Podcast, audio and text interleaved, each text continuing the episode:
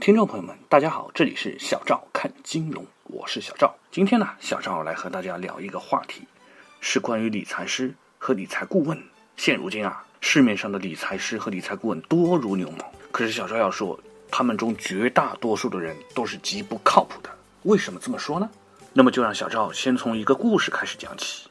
有一个女生，她原本是做销售的，但是却想转行做行政。这个时候。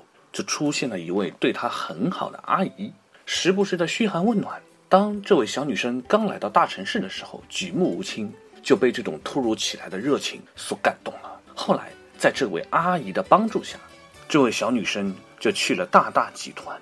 接着，这位阿姨又一步一步的诱导女生，并告诉她说：“只要你存十万元，就可以拿到八千块的工资。”这位女生刚开始的时候是有点犹豫的，但是出于对阿姨的信任。东拼西凑了十万块钱，存进了大大集团。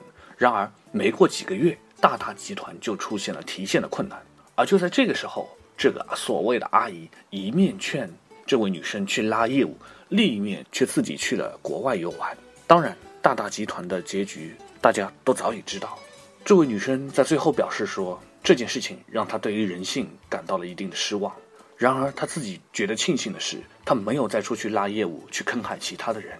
而这个我们口中所谓的阿姨，就是现在多如牛毛的所谓的理财师、理财顾问。他所提供的行政岗位，只不过是线下理财公司招人的常用手段。这些老谋深算的所谓的理财师，先用行政等文职工作把毕业生拉过来，然后用成功学和温情的公式一步一步的给他们洗脑，诱骗这些学生掏钱投资或者去拉业务。小赵不得不说。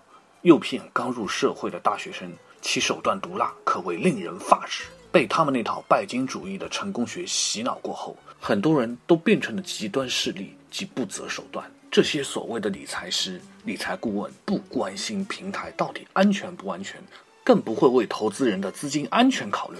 只要自己没事，就使劲的骗，巴不得人家把自己的毕生积蓄都拿出去给他们做提成。据说大大集团在最疯狂的时候，拉一百块钱就可以返四十块钱的提成。这样的理财分析师和理财顾问不是骗子，他又是什么呢？在这里啊，小赵就要提醒大家了：民间理财市场是属于风险中等偏上的投资领域，包括形形色色的理财公司、线上 P2P，以及层出不穷的庞氏和自融高危平台。有风险筛选能力的人，可以将风险控制在合理的范围之内。但也绝不建议重仓买入，尽量控制在总体流动资金的百分之三十是最合适的。很多理财分析师、理财顾问会告诉你，我们这里绝对安全。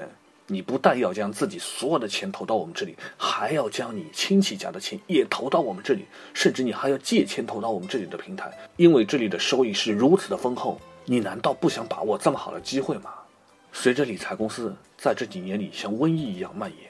这些理财师、理财顾问，他们用成功学骗年轻人加入，他们用高收益和温情的公式骗长辈们的养老钱，他们开着宝马，纸醉金迷，因为他们大多数都是骗子。遇到这样所谓的理财师、理财顾问，大家只要用一招，其实就可以辨别他们的真假。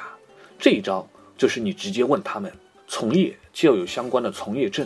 要让我相信你，就给我看你的理财师职业资格证，这是直接可以去国家劳动和社会保障局官网上查询真伪的。要知道，在这两天，私募大佬们都在家复习功课，备考基金从业资格考试，做理财师也没个资格证，我当然不会信。二零一六年，其实真的不建议投资大多数的理财公司。如果你真的想理财，那就找相对专业和资质较好。信息披露透明度较高的理财平台，对于与你交谈的理财公司工作人员，还是那句，请先拿出理财师资格证，我才会相信你。好了，今天的节目也就到这里了，感谢听众朋友们的收听，咱们下期节目再见。